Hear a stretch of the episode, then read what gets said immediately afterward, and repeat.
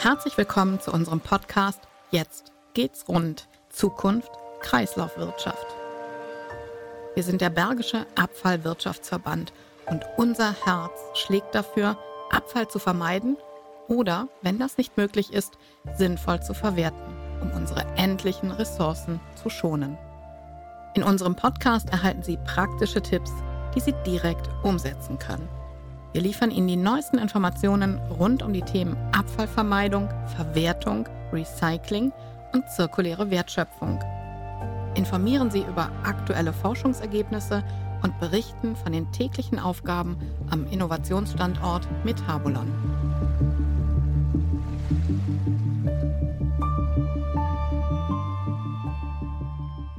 Mein Name ist Anja Kuhn und ich spreche heute mit Dr. Bernhard Wunder. Dr. Bernhard Wunder leitet das katholische Bildungswerk Oberbergischer Kreis.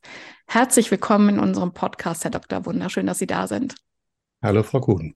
Herr Dr. Wunder, katholisches Bildungswerk Oberbergischer Kreis und Metabolon bzw. Bergischer Abfallwirtschaftsverband. Was verbindet sie miteinander? Uns verbindet das Thema Wald im Oberbergischen Kreis. Und ich bin seit circa anderthalb Jahren mit dem Thema unterwegs für die Erwachsenenbildung und habe äh, mir auf die Fahne geschrieben, ich müsste etwas tun mit dem Bildungswerk und mit der Reichweite des Bildungswerks für diese schrecklichen Flächen, die wir zurzeit im Wald sehen, die vernichteten Fichten, die kaputt gegangen sind durch Trockenheit, durch Borkenkäfer und allesamt also einen Zustand vom Wald zeigen, der ja, der mir zu Herzen geht. Und da will ich unbedingt etwas tun. Und ich glaube, dass wir auch vor Ort etwas tun können mit den Erwachsenen, die ich als Zielgruppe ja habe. Ne? Mir geht das ganz genauso wie Ihnen. Auch mir geht das sehr zu Herzen, wie unsere Natur aussieht, welchen Kahlschlag es gibt, um das in so einem krassen Bild vielleicht auch mal zu zeichnen. Und ähm, deshalb finde ich das wirklich toll, wenn Sie sagen, in der Erwachsenenbildung wollen wir etwas verändern, wollen wir etwas bewirken. Und Sie haben ein Projekt an den Start gebracht. Und da finde ich, wenn wir in der Bildsprache bleiben, dass die, die Überschrift oder den Titel einfach auch ganz, ganz toll und stark 1 zu 0 für die Schöpfung. Was verbirgt sich dahinter? Also ich möchte ein, ich möchte im Grunde genommen zwei Welten miteinander verbinden an der Stelle mit der Überschrift. Man kann ja den Wald, wenn es jetzt mal zugespitzt auf dieses Thema rausläuft, man kann den Wald ja als eine Ressource verstehen. Man kann sagen, ein Wald bringt einem Waldbauern ähm, auch äh, einen wirtschaftlichen Gewinn. Man kann sagen, ein Wald ist ein Erholungsgebiet für viele Menschen. Ein Wald hilft bei der Klimatisierung örtlicher Temperaturen, sagen wir mal, in einer Umgebung mit. Ein Wald reinigt Wasser, gibt vielen Tieren Lebensraum, alles Mögliche. Alles unter der Betrachtung, Wald ist eine Ressource. Mhm. Ich glaube, dass wir seitens des katholischen Bildungswerks noch einen Aspekt hinzufügen können, nämlich dass der Wald nicht nur Ressource ist, den man wirtschaftlich betrachten kann, ökonomisch betrachten kann, sondern der Wald kann auch als ein Geschenk betrachtet werden.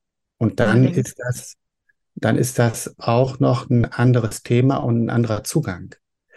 Dann erlebe ich Wald nicht nur als ein Objekt, das ich möglichst gut behandeln muss, sondern dann erlebe ich den Wald als etwas, was mir persönlich gegeben worden ist. Das ist ein bisschen äh, schwieriger zu adaptieren. Man muss das auch nicht zu sehr religiös vielleicht überfrachten.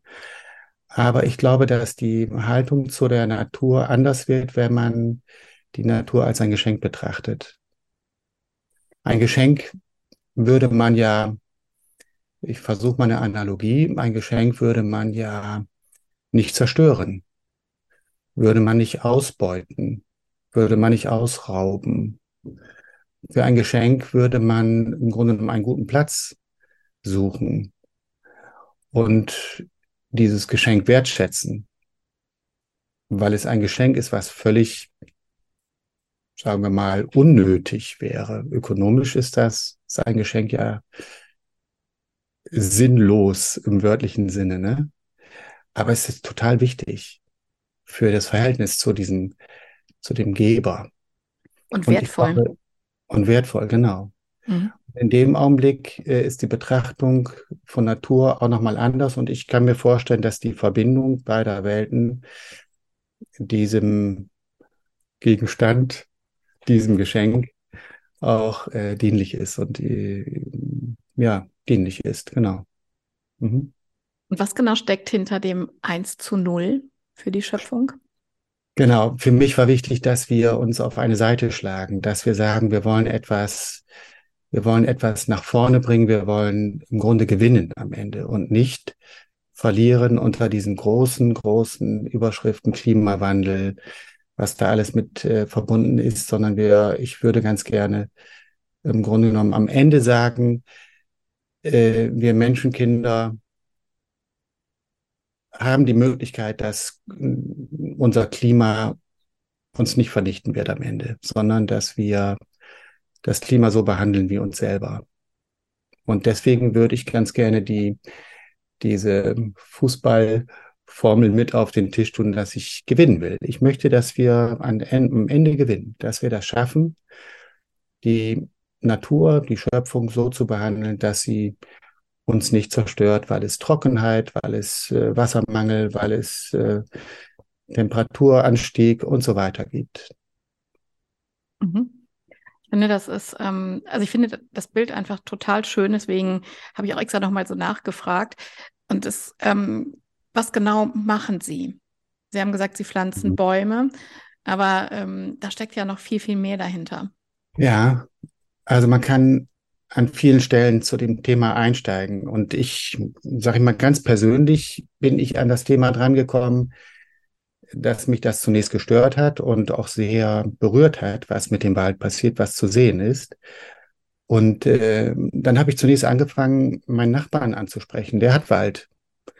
Und dem habe ich gesagt, ich würde ganz gerne irgendwie was tun wollen. Ich finde das so schrecklich, was man da sieht. Und äh, wenn er anpflanzt, ob ich mithelfen kann. Ich würde auch ein paar Bäume spenden und so weiter. Und äh, das wäre so mein erster Versuch, da irgendwie mit dabei zu sein. Es gibt ja viele Initiativen und das finde ich super toll, dass es verschiedenste Initiativen gibt von unterschiedlichen Akteuren, weil die alle eine unterschiedliche Reichweite zum Menschen haben. Jeder erreicht so eine bestimmte Gruppe von Menschen. Und deswegen finde ich es gut, wenn es sehr viele Initiativen gibt. Jedenfalls habe ich dem Nachbarn dann geholfen und das war auch ganz schön. Da habe ich gedacht, na gut, ähm, so richtig ist das Thema damit nicht durch. Ich könnte mit dem Bildungswerk auch noch was machen, um die Reichweite zu erhöhen, weil ich das wirklich wichtig finde. Und dann habe ich gedacht, ja, wie könntest du den Haken einwerfen? Wie könnte man sagen, dass viele Leute das äh, ebenfalls wichtig finden und auch einsteigen? Und habe eine Baumspendenkampagne gestartet, die ähm, mit einem Aufschlag des Bildungswerks begonnen, beginnen sollte. Also das Bildungswerk gibt zum Start dieser Kampagne Bäume zu sammeln und dann auch zu pflanzen für den Oberbergischen Kreis. Äh, geht mit 1000 Bäumen an den Start und jeder Teilnehmer an Bildungsveranstaltungen des ersten Halbjahres, äh, Halbjahres damals, äh, für jeden Teilnehmer pflanze ich noch einen Baum dazu. An Veranst also Teilnehmer an Veranstaltungen. Mhm. Und ähm, das hat im ersten Jahr also wirklich vollkommen überraschend eingeschlagen, dass äh, ich zu Weihnachten auch noch eine, ein, äh, sozusagen ein drauflegen konnte, indem ich äh, angeboten hatte, Bäume schenken zu Weihnachten. Weil man zu Weihnachten ja viele Geschenke macht. Und es ist in der Tat so gekommen, dass viele Leute mehr oder weniger große Geschenke, Baumgeschenke gemacht haben, in dem Wissen darum, dass alle diese Baumspenden ähm, im Oberbergischen Kreis landen werden.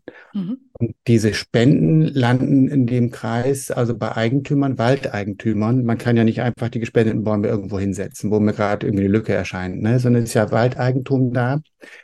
Und ähm, ich weiß, dass die Waldbaukonzepte, gerade weil so viel kaputt ist, sehr umstritten sind. Es gibt unterschiedliche Waldbaukonzepte für die Zukunft. Man weiß nicht so ganz genau, was funktionieren wird, nach wie vor nicht. Ähm, und insofern ist es vielleicht auch gut, dass es verschiedenste Konzepte gibt.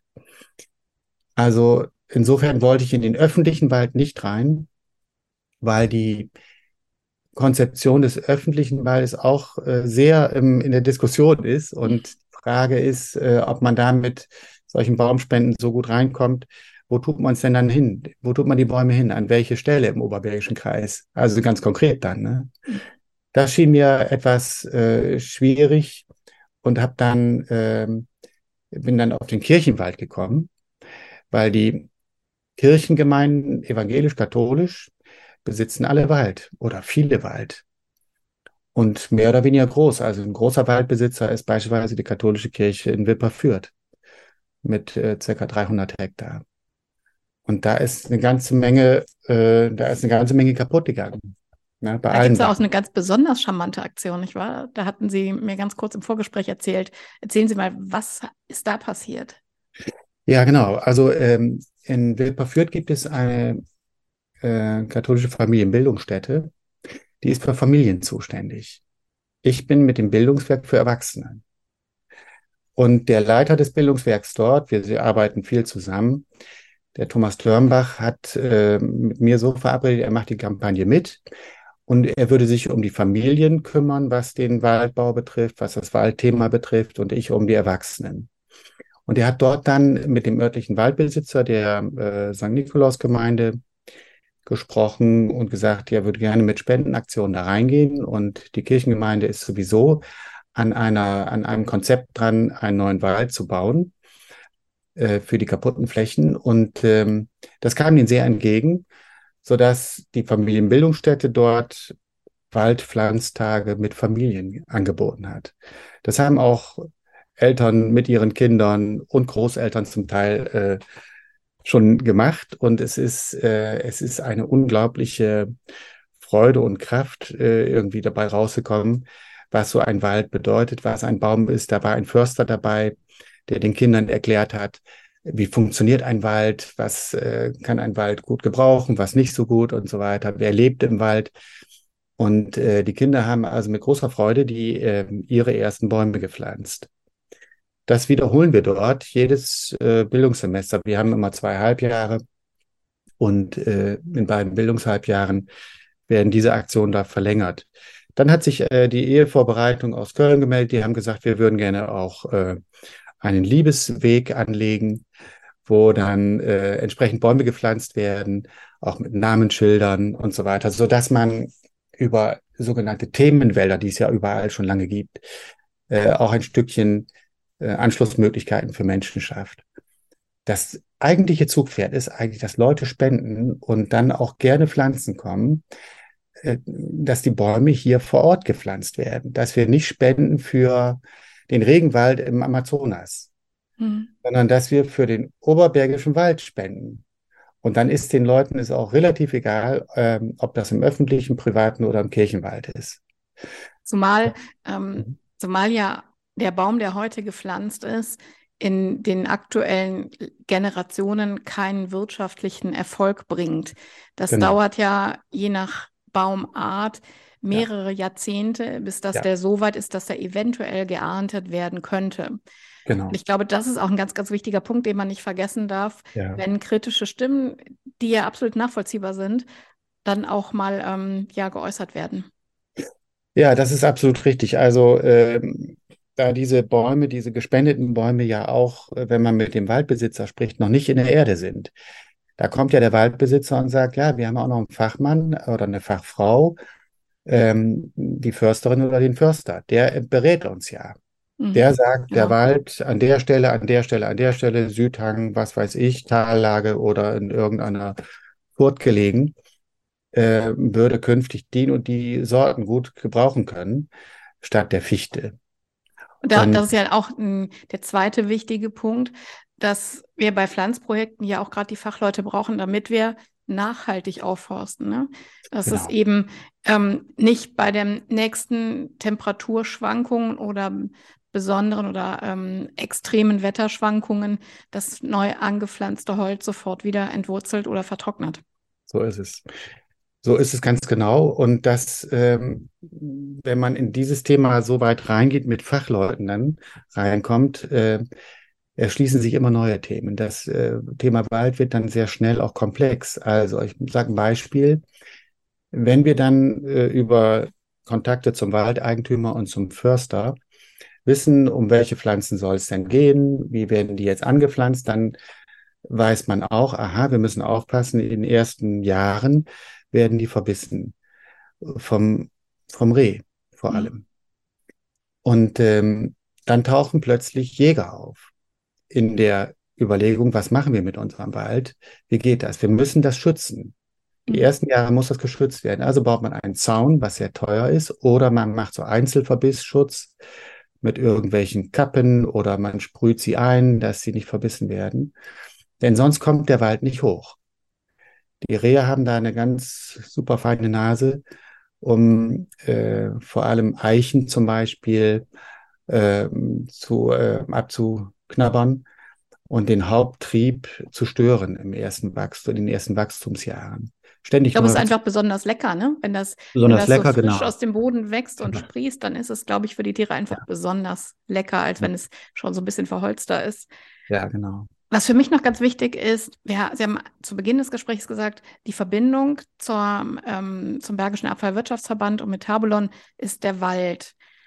Planen Ja. Sie auch gemeinsam mit dem Bergischen Abfallwirtschaftsverband und Metabolon ähm, zusammenzuarbeiten? Also dafür sind wir jetzt in Kontakt getreten, dass wir gemeinsam zum Thema Wald, Holz, Energie, ähm, erste Bildungsveranstaltungen beziehungsweise gemeinsame Aktionen oder Veranstaltungen aufsetzen. Das ist noch wirklich in den, äh, in den allerersten Kontakten.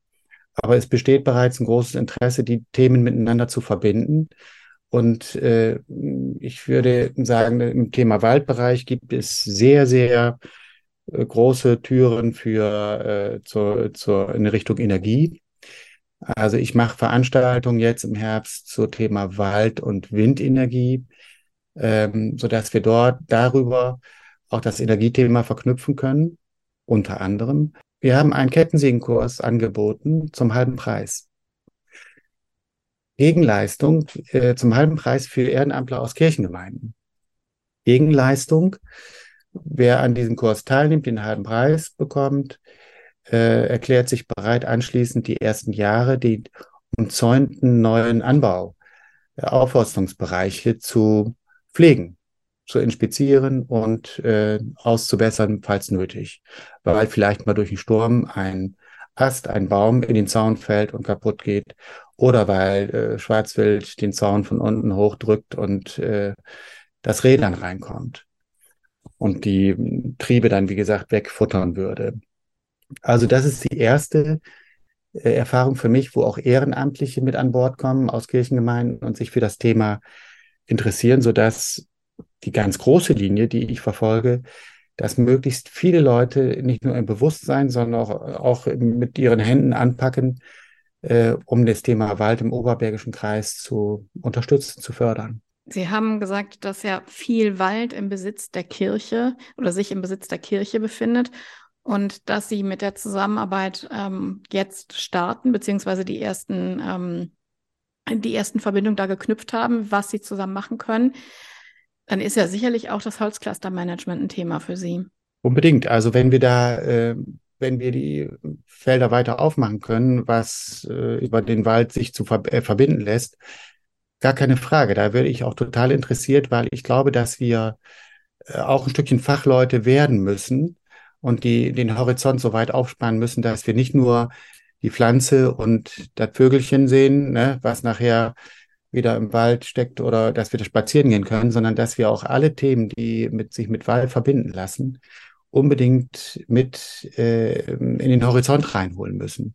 Also ich merke das an meiner eigenen Geschichte, wie, wie sehr ich, äh, was ich nie vermutet hätte, mit Themen des Waldes in, in Berührung komme. Ich mache mir äh, nicht nur Gedanken dann über oder habe nicht nur Kontakte bekommen über Baumsorten, die klimaresistent sind, die man jetzt pflanzen sollte. Was heißt eigentlich ein Mischwald? Was heißt das in NRW? Was heißt das in Bayern? Der bayerische Wald, der ja so ein Vorzeigewald ist, ne? den man irgendwie unberührt lässt und wo man jetzt schon feststellt, dass er, dass die Artenvielfalt der Bäume zurückgeht, weil man nicht genügend Rehwild schießt zum Beispiel. Ne? Ähm, also all solche Fragen, die ich nie mir sie selber nie ähm, angeeignet hätte, entstehen jetzt durch solche Kontakte ebenfalls auch mit dem Holzclustermanagement, vom Metabolon. Ne? Also ich glaube, dass das noch viel Potenzial hat, den Horizont ganz weit aufzumachen, ähm, um das Thema gut zu verstehen. Weil ähm, das Halbwissen ist eigentlich so das Hauptwissen, was unterwegs ist. Muss ich mich ja ein, äh, einschließen, ne? Muss ich mich ja einschließen, aber dazu zu lernen, das ist das Ding, was, glaube ich, äh, für die Erwachsenenbildung eine sinnvolle Schiene sein kann. Was ich da wirklich auch von mitnehme aus Ihren Erzählungen, auch wenn ich mich auch schon ein bisschen mit Halbwissen, mit dem Wald und mit dem Aufforsten beschäftigt habe, es gibt so unendlich viel mehr, was wir lernen dürfen. Und deshalb bitte ich Sie zum Ende unseres Gesprächs noch einen Impuls an unsere Hörerinnen und Hörer zu geben, was Ihnen total am Herzen liegt. Also ich würde mich freuen, wenn es vielen Menschen gelingt, ein Gefühl für das, was ein Wald sein kann, zu entwickeln. Also ein Gefühl für den Wald zu bekommen, das würde ich, würde ich wunderbar finden. Danke Ihnen für diesen wunderbaren Schlusssatz und sage herzlichen Dank für das schöne Gespräch. Ebenfalls vielen Dank, Frau Kuhn. Lassen Sie sich inspirieren und machen Sie mit, damit unsere Kreislaufwirtschaft rund läuft.